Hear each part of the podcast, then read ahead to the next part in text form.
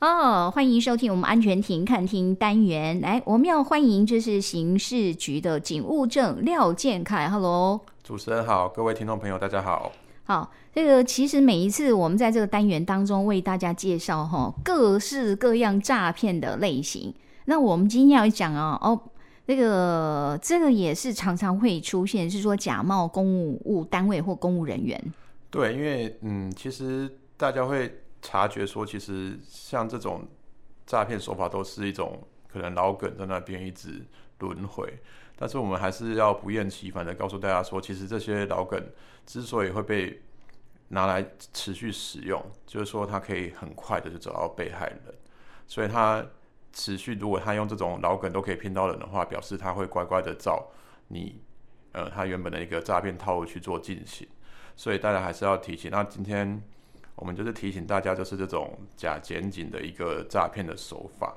像这种诈骗手法在，在在我们一百一十年度、一百一十一年度，就是去年，就是它它的财损是排名第二名，仅次于这种、投资诈骗。对，假投资诈骗，哦、其实他被骗的金额也也是有大概到八亿多这样。你说假冒公务人员或公务单位这种诈骗啊？对，光是这一类的。诈骗手法被骗的金额在去年一整年就达到了八亿多元。哦，那我们真的要在不断的提醒哈。那你今天要讲的是什么样的案例呢？呃，今天讲的案例是说，呃，离岛离岛就是说有一个呃六十多岁的一个男子。现在先讲一个，就是说我们其实我们这种假冒公务机关诈骗比较高发的族群，嗯，是比较年长者。嗯、我们有做一个统计，是说我们平均这种。被害人的年龄大概是六十六岁左右，然后像六十岁以上的一个被害人的族群，就占了呃这种诈骗手法大概超过五成多。所以这个呃第一个案例就是一个也是六十多岁的一个男子，他在家里面就是接到一个自称电信局的电话，嗯，然后说这个被害人有一笔的电话费没有缴，然后当然这个男子觉得很奇怪啊，他跟对方确认说。哦，这个该缴该没有没有缴这个缴费的这个电话不是他人使用以后，然后对方就很好心说，那你可能就是、嗯、呃被被盗用了，被冒名了，所以他就提供一股一组电话号码让他去报案。嗯、然后当然就是说的是报案，不是去跟电信公司，他讲了这是可以报案的专线，这样就对了。对对对，他就是说啊，你可能就是你要跟警察局报案这样子。嗨嗨，对，然后这当然就是。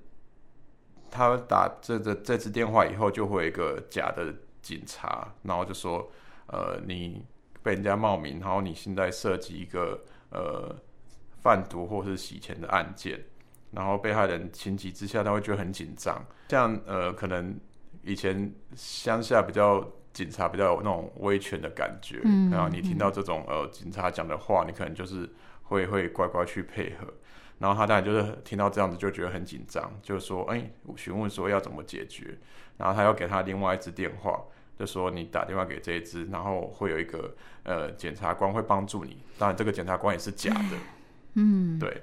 然后这个检察官跟这个男子联系上以后，很特别的是，他就加入他的 Line，就是说你你加入我的 Line 以后，我跟你每天要要要去做联系。”然后这个检察检假检察官还要求这个这位男子每天的上午下午怎样都会跟他报告啊？对，要定期回报他的行踪。其实这个目的其实是说他要掌控说他这位男子没有发现说这个是一种诈骗手法，然后要持续监控他的行踪。嗯、然后当然这个这个男子也是依照这个检察官要求，然后还要要求他去开通这个网络银行，然后。还有设定就是指定的这个约定账户，然后他还把这个网络银行的账号密码给这个诈骗集团。这个六十多岁算阿伯的话，那他平常应该不太会有去使用网络银行嘛？对对对，应该是。所以他是在他这一次对方的要求下，所以他去申办，而且还把密码提供给对方，是不是？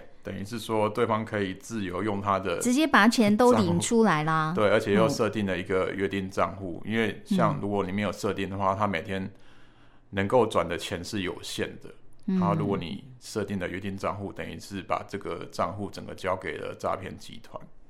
对嗯，对，所以他是一直到后来就是钱都被领光了，才才知道说被骗嘛？还是对他后来发现说，哎、欸，怎么银行的的钱越变越少？然后他去查以后才发现说自己是遇到诈骗集团这样子。嗯，对，好，这个案例很多，因为呃，为什么说它针对年龄层比较高？很多时候他们可以前都是打室内电话嘛，对，哦、到现在也是。哦，到现在还是会打室内电话，因为打室内电话有一个好处，就是我刚刚开始讲的是说，打室内电话可以帮助他们最快找到被害人，嗯、因为其实我们一般人年轻人白天都出去外面都出去上班了嘛，你。在家里面会接到室内电话的，大部分都是比较就是比较年长者啦，哈。对，所以他们到现在还是大部分都是先拨打室内电话，那目的性只是说要去找到最快找到这种可能会陷入他们诈骗套路的一个被害者，这样子。OK，这个是说他在家里，然后接到电话，然后呢，起点只是那个对方骗他说啊，你有一笔那个电话费没有缴。对，就这样，然后到最后自己所有的钱都被人家搬走了。对，这就是这种假冒公务机关一个诈骗手法一个套路，这样子。OK，然后建凯说还有另外案例，可是现在也有很多那个年长者，他是有手机啊，有 Line 不是吗？对，现在会不会也有的是透过 Line 来找到他？其实透过 Line 找到他，他比较。嗯，在我们这种手表里面比较比较没有，他通常都是也是透过市话以后找到或者打手机之类的，对，找到被害人，确定这个被害人才加才去加赖这样子。哦，对，加赖的加赖的用处是说，他可能呃要你以前要你去超商收那种假的公文，嗯，他现在可能科技进步，他现在现在不走这一个 这个戏码了，这样是不是？直接用赖传那种假的公文。就不用哦，不用叫你去超商收了。他们就会先打电话找到受害者，然后跟他说：“你有赖吗？我们加一下赖。”对，OK。每一次听了都觉得真的是很荒谬，是因为对方假扮的可能是公务单位，甚至可能是警察，可能是检察官假冒的，好。然后让这个受害者相信说：“哦，现在跟我那个对口的这位真的是检察官。检察官好像你呀，五营。